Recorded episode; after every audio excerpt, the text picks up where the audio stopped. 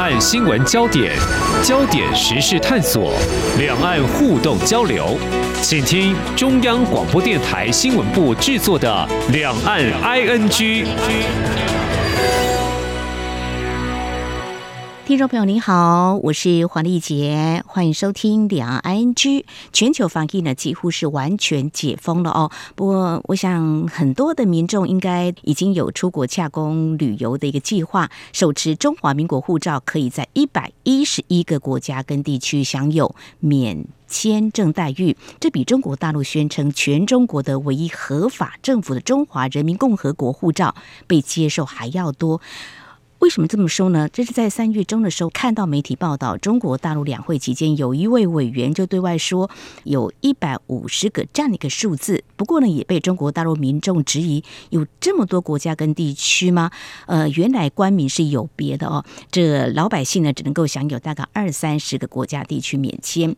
之所以谈这个呢，主要还是说两岸是互不隶属，中华民国是合法政府，那民众呢是向中华民国政府来纳税，而也有。邦交国，但是呢，我们的外交关系却一再被打压。我想，就在蔡英文总统二十九号启程要前往中美洲友邦瓜地马拉跟贝里斯访问前。在这个月中旬，已经主动对外表态要跟我方断交的洪都拉斯呢，在二十六号正式转向中国大陆，也结束跟台湾八十二年的邦谊。台湾又失去一个邦交国了哦。目前只有十三个国家跟台湾有外交关系。我们现在要谈的是元首出访，就展现我们捍卫主权，当然还有我们中华民国在台湾的民主自由。不过呢，在中国大陆持续推动。大国外交，而且在国际间最支持台湾的美国处于对立的态势下，怎么样来看中国大陆的进逼做法呢？还有美中台三边关系可能会有的变化。我们在今天邀请东吴大学政治学系助理教授陈方瑜来观察探讨，非常欢迎陈老师，你好。主持人好，各位听众朋友们，大家好。好。二月份的时候，我们在节目当中谈的是这个气球事件，还有拜登总统的国情咨文，其实都触及到美中台三边关系。不过，现在我们首先要切入一个重点，就是刚才我所提到的，其实洪都拉斯这个国家过去呢，应该是采所谓的双重承认啦。那我们也看到这几年已经有中国大陆资金援助新建水利发电厂。外交明显转向中国大陆，应该就是有迹可循了哦。那么，在跟我们中华民国断交之前，或多或少，我想以老师您是外交系毕业的哈，应该就会看到中国大陆的辅佐应该是非常的深，精心布局，包括这时间点来看是不拖这样的政治的安排跟考量做法。对，没有错，在这个时间点上面很刚好。从短期来看，就是蔡英文总统即将要访美哦，还有访问我们中南美洲还有加勒比海的邦交国。那在长期来看，其实这并不是一个短期的事件呢。就是说，中共对于呃我们的友邦哦进行这所谓的金钱攻势啊，这个其实就是长期的累积。那就是在当地啊进行一些补助啊，或者是甚至有可能是汇款啊，或这种渗透的行为，其实都很长期啦。那刚才讲到一个非常有趣的这个重点哦，就是所谓的双重承认哦，嗯，就是说其实洪都拉斯在这几年来都同时的跟。我国还要跟这个对岸啊交往，嗯、那我们这一次在呃这个外交部部长吴钊燮的记者会当中，也有一个非常有趣的这个宣告，就是说，其实我们是不反对这样的双重承认，我们认为只要能够让拓展台湾的这个外交关系都非常的好，这等于是正式的哈，就是跟全世界各国说，其实我们并不反对两边同时维持友好关系。嗯、我觉得这其实是正常，这才是反映了这一个呃两岸局势正常的现象，就是一边。都是各一个主权国家，简单来说就是一边一国。嗯、OK，但是实际上我们却长期的受限于我们的这个宪法，我们宪法还是所谓的一中宪法。我们认为把这个台湾放在整个中国的这个框架底下，即使在这个修宪之后呢，我们把这个中国大陆地区跟台湾地区给这个分开来，但实际上我们的宪法还是没有办法反映出真实的。那唯有在这一个所谓的双重承认这样的情形之下，我们才能够避免世界各国都必须要在所谓的中华民国跟跟中共之间选边站，因为其实很显然的，我们已经没有要再去争取所谓中国正统政府这件事情了，没有嘛？因为那是以前的事情。那我我们现在就是刚好就是趁这个机会，也可以来统整，或是重新的整理一下、检视一下我们的这些对外的关系。我们不再是以过去的那样子。一定要维持邦交国的数量为主，而是哦，就我们看到中共这样的攻势，你说这个时间点啊，为什么我们是没有办法阻止中共的？嗯，你看这一次这个洪都拉斯，根据新闻报道出来说，他们跟我们要求二十多亿美金的这一个将近台币七百亿元的这个要求嘛，我们是不需要，也没有办法去玩这种金钱游戏。所以说，我们其实不管中共的这个时间安排怎么样，反正我们就是摆明了，我们就是不玩这套。那这样子的话，其实对我们是有好处，就是我们可以用理念，哦，就是用这个实质的关系去交朋友，哦，就不再是像过去一样，就是你挖我一个，我要挖你一个啊。那这当然很多国家那些政客就会很开心，因为他两边都可以勒索嘛。嗯。但我们现在就已经不玩这一套，所以我觉得中共这个时间安排。在长期来看，当然是放在一个美中竞争的这种情形底下，然后也是他们还是要在过去那样子，好像觉得说一定要邦交国来打压中华民国政府那一套思维还是一直都存在。嗯，但是我们其实已经走出来，就是我们已经不再像过去那样子用那种悲情的，然后用那种金钱的那种公式，然后这样去玩那个中国正统这种游戏。那我们就是。我觉得是要走出来自己的路，这样子。嗯，没有错。呃，我们现在来看洪都拉斯，或许是两边要价嘛。哦，那你刚才有提到，就是说，其实形势已经有很大的变化，就是中华民国采取呃可以接受所谓的双重城镇，其实以外交的一个务实的一个考量。但如果说像刚才老师提到的，洪国方面向台湾要求二十五亿美元，民众要不要接受？立法委员会不会挡？其实我们的外交的各种预算也都要经过立法院的同意，对不对？我想这是非常务实的。那么，其实媒体又揭露了哦，洪都拉斯同时向中国大陆索取金援六十亿元。那如果再做民调的话，民众你会支持政府什么样的做法？所谓金援外交，过去常常被台湾的民众会觉得。可不可以不要走这样的路？没有错。那我们的元首呢，走很多，比如说务实外交、踏实外交。我想这是我们可以严肃来思考的。好，我们继续就谈。那么，其实现在中国大陆展开新届政府，就是他们的国家主席习近平展开第三任期，选这个时机点哦。那么，怎么样来操作？或许大家都会以自己最有利的时间点。我们常说天时地利人和嘛，哈。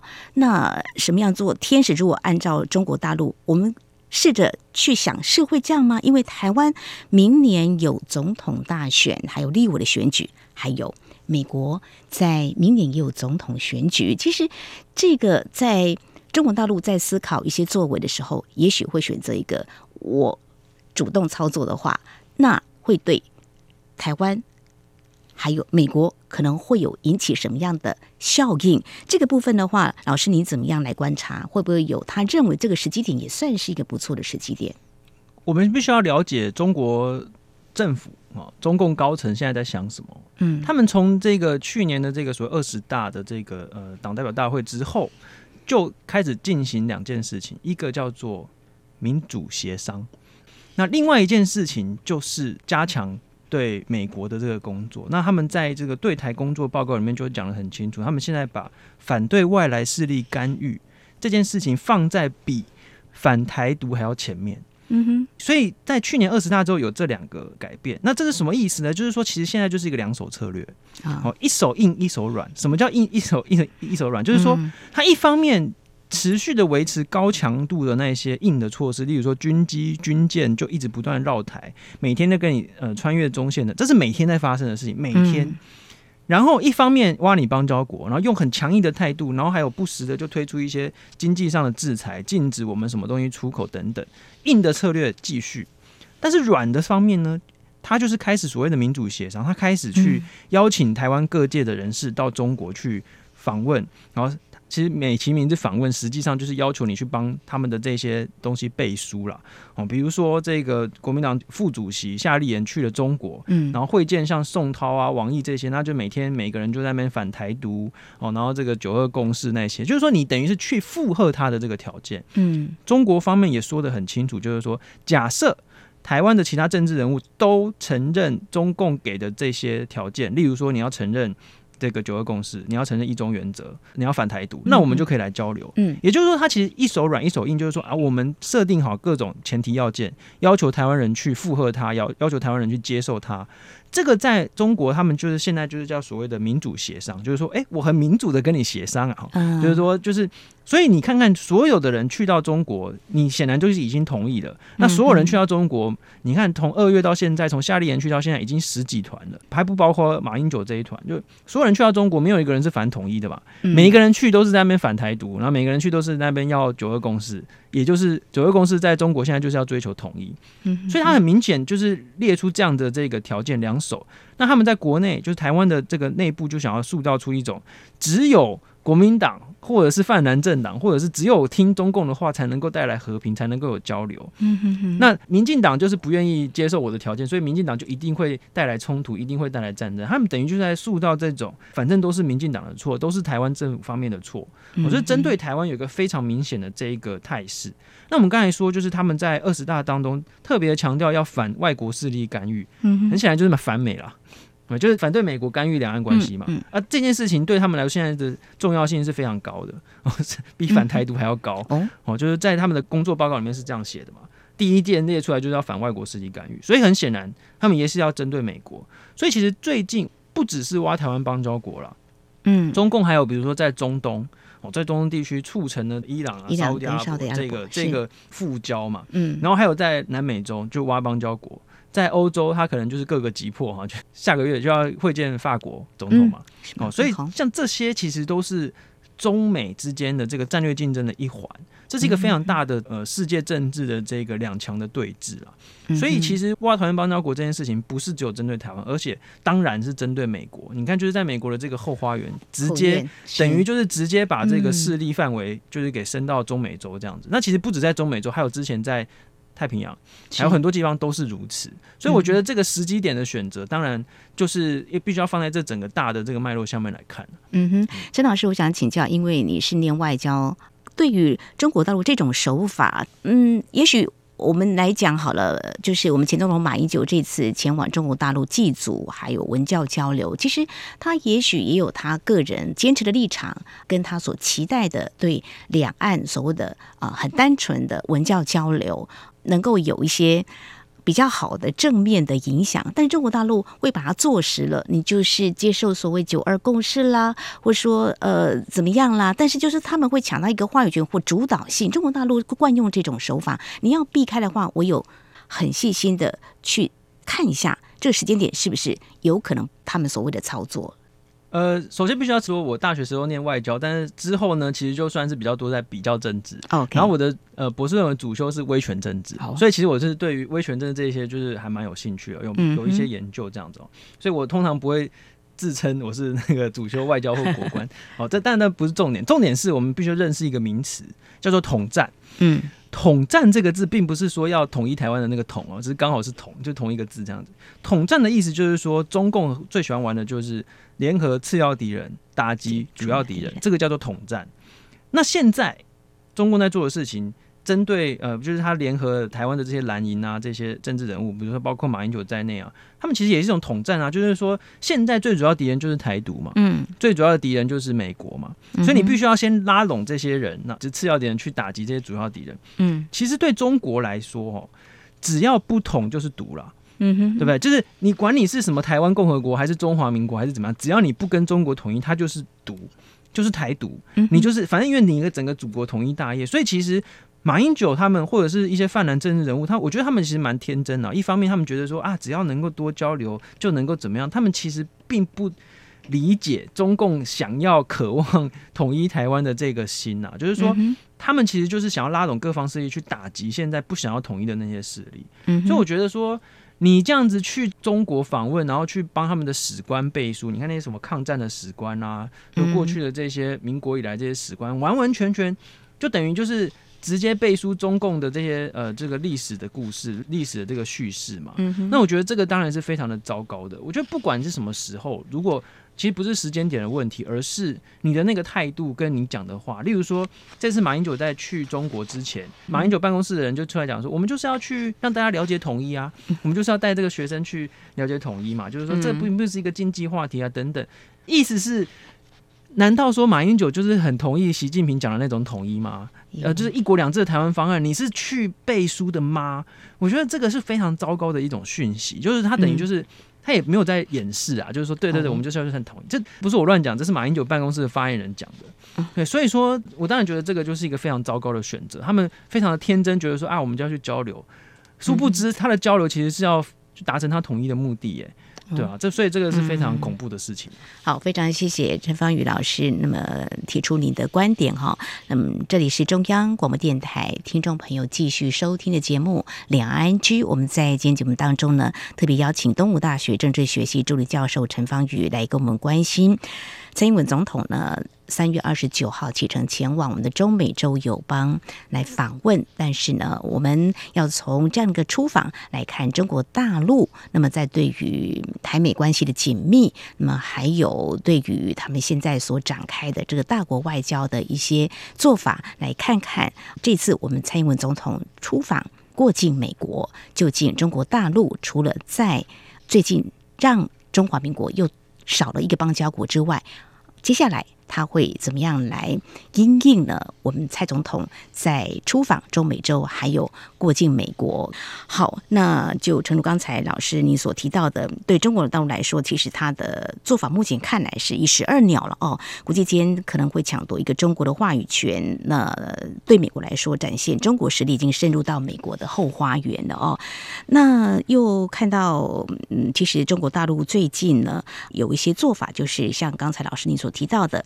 在一些国家，像伊朗跟沙特阿拉伯呢，他们就复交了。那么，在一些国家开始要去展现跟美国的一个对抗。那我们就要来看这次呢，我们蔡总统呢出访呢。嗯，会过境美国的纽约跟洛杉矶哦。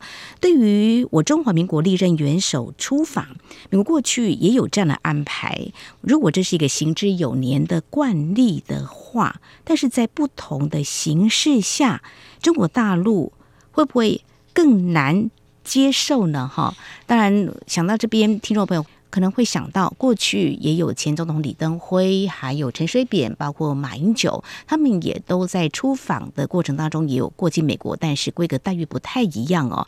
我们先谈中国大陆可能的反应呢，因为他都让中华民国少了一个邦交国嘛，感觉很强硬。那您怎么样来看当前中国大陆可能的做法？其实哦，这个要预测。或者是分析独裁国家的那个外交政策，或者任何的政策，其实都蛮困难的。我们永远都没有办法知道说他到底在想什么，或者他的那个成本效益分析跟那个决策的那个过程要考量的因素，跟我们民主国家是差蛮多的。哦，所以说你要去讲说，哎，到底中国会做怎么样的反应？中国的反应会大会小？这个事情其实都很困难去预测。例如说，去年佩洛西一前众议长来台湾的时候，哇。那中国的那个拿出来的那个反应是比一九九六年、一九九五年那时候还要更大规模的那个军演，还有甚至演练的这个封锁，这些事情都不会是呃短期的，都已经是长期的准备。那他们什么时候要拿出这些东西？那拿出这些工具，其实我们是很难去预估。那这一次我觉得最有意思的是这个。呃，之前根据美国媒体的报道，就是说蔡英文总统他说服了美国众议院议长麦卡锡说不要来台湾，而是我们在美国见面。嗯哼，这个是美国的这个媒体所证实的事情。那麦卡锡议长他自己也有证实这件事情，就是说对蔡英文总统说，我们就在美国见面吧。哦，这样子，等于就是说我们台湾已经非常负责任的。去向国际社会释出一个讯息，就是说，我们想要避免两岸的冲突，我们就各退一步。诶，我们就是议长不要来台湾，但是我们可以在美国见面，这样就是说给大家一个台阶下。因为议长他一直说要来台湾，那我们就由蔡英文总统去说服说，那我们就在美国见面就好，这样子就等于是实质上我们退一步进两步哦。台湾退一步进两步，就是你虽然说议长没有办法来台湾，但是我们实质上在美国，如果真的可以见面的话。那等于就是我们历任总统以来，在美国可以见到的几乎是 非常非常高层嘛，就是议长，是不是？他们的政治排名是相当高嘛。等于是实质上我们达到了一个突破。嗯哼，但是中国方面的话，会不会这样看，我们就不知道。因为台湾已经退一步了，美国也退一步了，好，我们就不要去台湾，可以。那、啊、中国呢？中国如果又在无理取闹，那、啊、不是就是让世界觉得说你们就是单纯来闹的？嗯。但如果中国不无理取闹，或者是有更好的反应的话，他们可能又会被国内的这个鹰派看不起。那国内鹰派就会说：为什么你上一次反应这么大，可是我们这次却退缩？是不是让步了呢？我们绝对不能让步美国，所以他们必须要回应他们国内鹰派的一些看法。所以说，其实我们真的很难预测说到底是哪一派会比较占上风啊。哦，所以看起来台湾还有美国都已经蛮克制的，尽量不要再重演去年美国众议院议长佩洛西到台湾引发台海情势的紧张，所谓的围台军演嘛。那这次就要看中国大陆他是不是。假设老师有观察另外一个角度，就是说，呃，鹰派是不是能够让鹰派觉得满意？哦，这是一个重要的观察点。那这样的一个情况之下，我们就来看有意思的，就是说，美国的众议院议长麦卡锡他是共和党，嗯，共和党好像相较民主党是不是更强烈反中？可以这样来看吗？呃，这个问题可以说，呃。难以直接回答是或不是，原因是因为啊，现在对于中国跟对于台湾的态度，其实已经是两大党的共识。嗯，几乎没有任何一个议题是两大党之间达成如此高度的共识。但是两大党对于如何面对中国、如何挺台，有一些手段上的不同。可以说手段上的不同，你要把它说成是谁比较挺，这个比较困难。嗯，可能比较难做这样的这个比较。例如说，你看去年这个呃来台湾的裴洛西，他是民主党的。他的民主党的背景，他就来台湾就会强调那些民主啊、人权，所以你看他去了这个人权园区，然后跟民主运动的这些前辈见面啊等等。所以在手段上，民主党会强调一些民主、人权这些外交，那共和党就会比较强调反共啊，或者国家安全这些。所以其实两大党现在对于台湾跟中国态度其实是一样的，只是手段上会有一些不同的主张。那我们没有办法说啊，共和党比较挺或民主党比较挺，因为。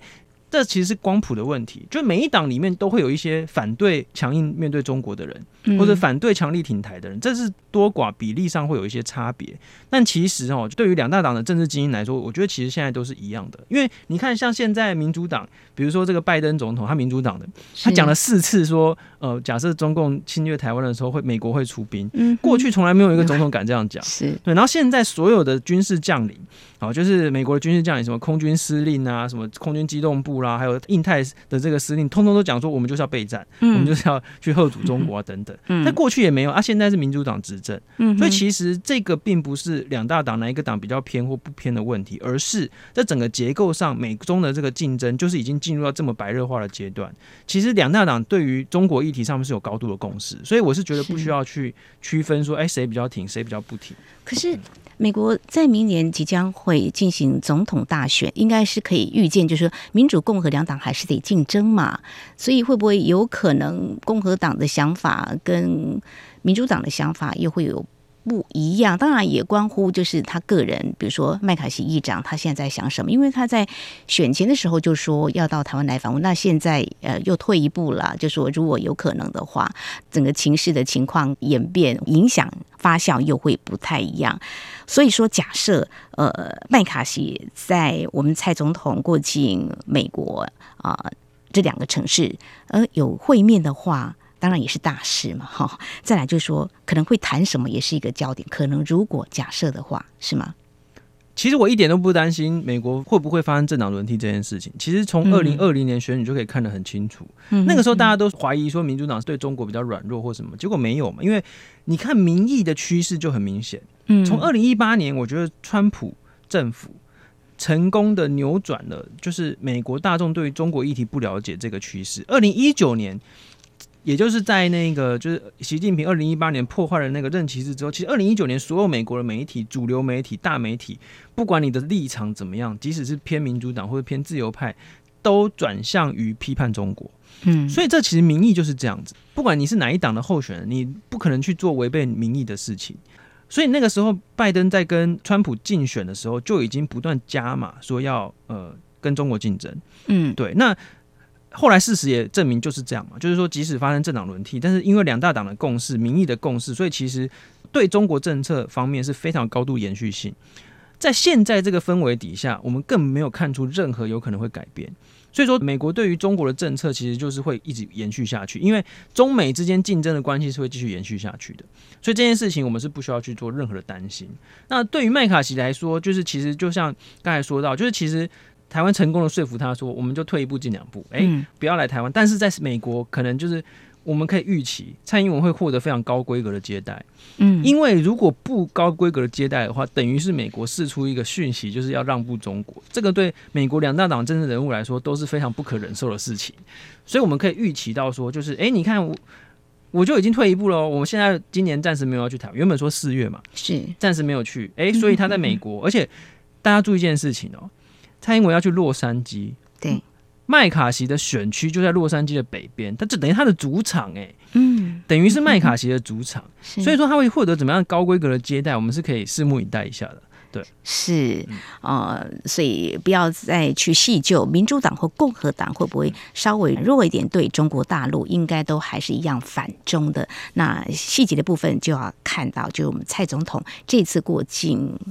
美国这两个城市，如果在洛杉矶，有没有可能会跟麦卡锡来会面哦？那么在之前呢，外媒已经有这样的报道了哦。我们蔡总统会在这个纽约华府智库哈德逊研究所赞助活动演讲，同时也会接受啊这个智库所颁发的全球领导力奖哦。那在加州是不是啊会在这个加州雷根总统图书馆发表演讲？发表演讲好像过去的元首也有过嘛，吼。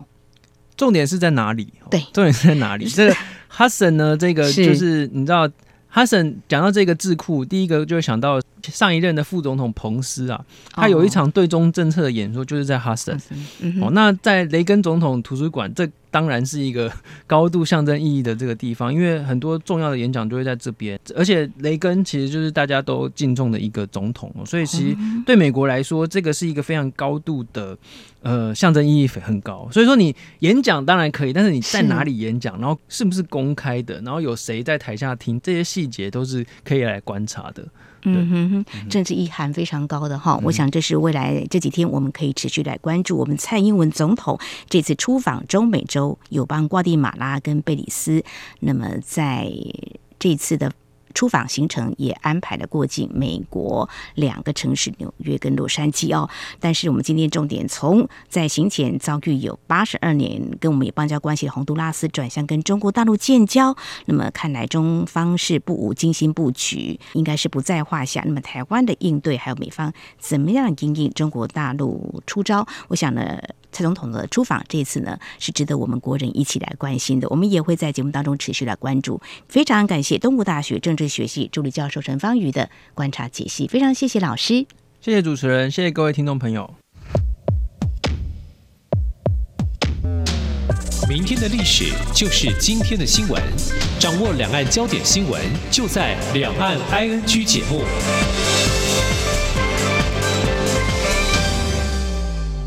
好，那么蔡英文总统在今天中午启程展开民主伙伴共荣之旅，在这次访问行程一共安排有十天九夜。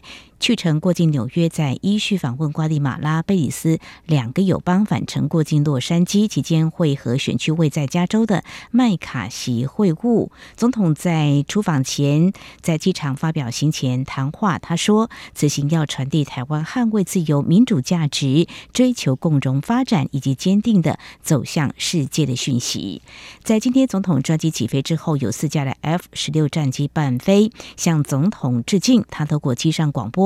对团员指出，这十天的行程，请大家跟着一起拼，为台湾的外交努力。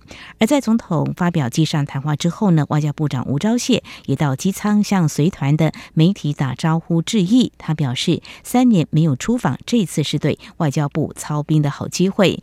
至于是否担心到美国国境中国动员抗议滋扰，吴钊燮表示还好，美国警力会和台湾方面保持联系，应该是。不会有问题。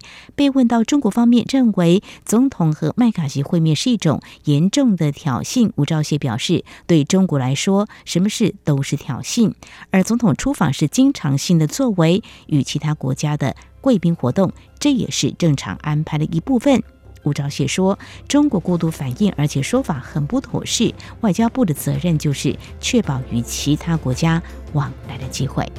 好，上就是今天节目，非常感谢听众朋友您的收听，黄丽杰祝福您，我们下次同时间空中再会。